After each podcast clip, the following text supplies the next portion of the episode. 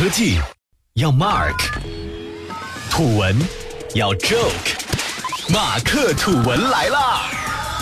本节目由三十六克高低传媒联合出品，喜马拉雅网独家播出。大家好，欢迎收听这期的马克土文。今天就和大家来聊一聊微信支付张小龙。本文来自公众号首席人物官，作者江月。二零一零年十一月的一个深夜，张小龙给马化腾写了一封信，信中写道：“我们应该做一个类似 KIK 的产品，后者是一款简单的跨平台即时通信软件。当年十月登陆苹果和安卓商店，十五天就吸引了一百万用户。”马化腾回复了四个字：“马上就做。”二零一一年一月二十一日，微信上线。那张孤独的蓝色星球画面开始进入人们手机。张小龙团队在广州华景路一号南方通信大厦十楼度过了很多不眠之夜，但即使当时身处其中的程序员们，大概也没有想到，那些睡着行军床、吸着二手烟的日子，会在此后几年彻底颠覆这个时代的生活方式。张小龙实现了一场里外夹击中的突围。当时最强劲的外部对手是雷军，微信立项是在二零一零年十一月二十日，而在此前一个月，小米已经在快马加鞭做类似 KIK 的产品。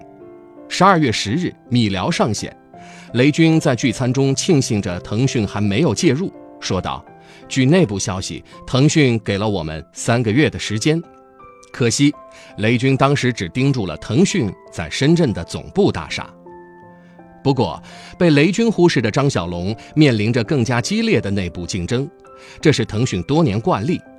当时，无线事业部的手机 QQ 团队和 Q 信团队也在开发类似产品，后者由腾讯集团高级执行副总裁刘成敏负责。论资源资历，刘成敏的项目胜算都比张小龙高。坊间流传，刘成敏曾在高层会议上公开反对开发微信。还曾经给张小龙打电话，希望他停止更新微信版本。不过，这些传闻后来被退休的刘成敏一一否认。微信前三个月表现平平，每天用户增长只有几千人。当时，雷军的米聊才是科技媒体们关心的明星项目。失望的情绪在南方通信大厦十楼里蔓延，很多人相信做微信是没有意义和前途的。这些事情，手机 QQ 都可以做，也更有优势。外部的批评集中在抄袭。那段时间，张小龙没有公开露面，在香烟和摇滚乐陪伴下度过了一个又一个深夜。直到2011年5月，语音对讲功能激活了不温不火的微信，查找附近的人，摇一摇紧跟其后，成为微信初期最重要的三个增长点。张小龙。终于可以回击，于是，在摇一摇推出的三点零版本，微信开机页面上出现了迈克尔·杰克逊的图片和一句话：“你说我是错的，那你最好证明你是对的。”这被认为是张小龙对外界质疑的骄傲对抗。二零一二年三月，微信上线四百三十三天，马化腾在腾讯微博发布信息，终于突破一亿。名誉和声望再次将张小龙席卷。二零一二年四月，微信用户破亿之后的一个月，他停止了饭否更新，外人再难从公开渠道了解这位微信之父的零碎思绪。低调原本才是张小龙的底色，但奇妙的是，很多时候世界的隔阂就是由羞涩内向的人用技术打破的。传统意义的社交一直是外向者的主场。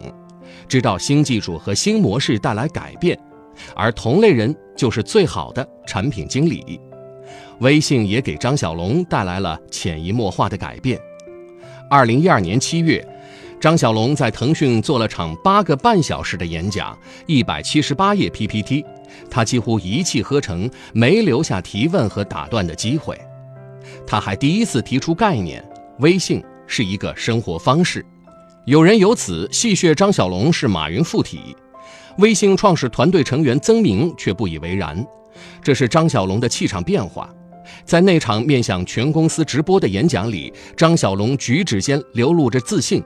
而几年之前做 QQ 邮箱时，张小龙总是在犹疑这样做是不是有点问题。演讲结束后的第三十个月，生活方式开始为腾讯带来收入。二零一五年一月，微信朋友圈出现第一条商业广告，这也成了一项持续的收入来源。二零一六年一月，张小龙出现在微信公开课上，现场爆发出尖叫声和欢呼声。几乎所有人都掏出了手机拍照，当时的他略显紧张，右手一直插在裤兜里，解释自己是突然决定参加会议，因为在登台的前一天，微信出现乌龙事件。微信此前悄悄上线的《我的微信的故事》H 五活动，因访问量过大，导致服务器几乎挂掉，谣言随之而生，打开链接就会被盗号。支付不安全了，一夜之间数百万用户解绑了银行卡。张小龙用自己的银行卡做了辟谣，这位被迫抛头露面的演讲者成为当年微信公开课的最大亮点。此后两年，张小龙演讲成为每年一月的例行项目，业内称之为“互联网界的政府工作报告”。太多人想知道张小龙在想什么，微信下一步要做什么。七年时间里，微信这个超级 APP 已经生长为森林，无数生物寄居其中。而在这个十亿用户的超级森林里，张小龙是掌握着上帝视角的规则制定者和实权者，但强势之外，他始终惶恐。前央视主持人王丽芬曾以创业者身份拜访张小龙，会议室里。听到王丽芬一行表示每天长时间使用微信，张小龙显得有些着急。他慢慢说着：“这不是好事儿，用完即走最理想。”这些盘旋在张小龙脑子里的想法，后来演化成了2017年1月发布的微信小程序。第三次出现在微信公开课上时，张小龙明显消瘦了。刚刚迈过48岁的他显得有些疲惫。一个小时的演讲里，他偶尔喝水、咳嗽、摆弄耳麦，习惯性的把手插进裤兜里。微信的变身如今已经进入第三场，从最初的社交产品到平台，再到如今想连接人与真实世界的工具。与此同时，越来越多的人在抱怨微信变成了工作 QQ，朋友圈垃圾信息太多，公众号打开率太低。但在下一个替代品出来之前，又没有人能真正离开它。敏锐如张小龙，显然捕捉到了这些危险的信号，于是，在今年公开课上，他透露了一些微信新举动：正在开发公众号独立 APP，将恢复对作者的赞赏功能。人人喜欢张小龙，也由此期待他的新故事。但是，这个商业世界永远也不会缺下一个张小龙。一旦微信没落，这个名字终究也会被遗忘。而熟读哲学、深谙人性的张小龙，自然也是明白这一点。不过，张小龙还有过一桩想为而不能为的事情。他曾经考虑在微信启动页播放自己喜欢的《一百万吨的信念》，歌词里充满愤怒和黑暗。这项提议自然没有通过。后来，在一次内部演讲中，张小龙选了这首歌开场，形容这首歌和微信一样，都发现了社会的某股暗流。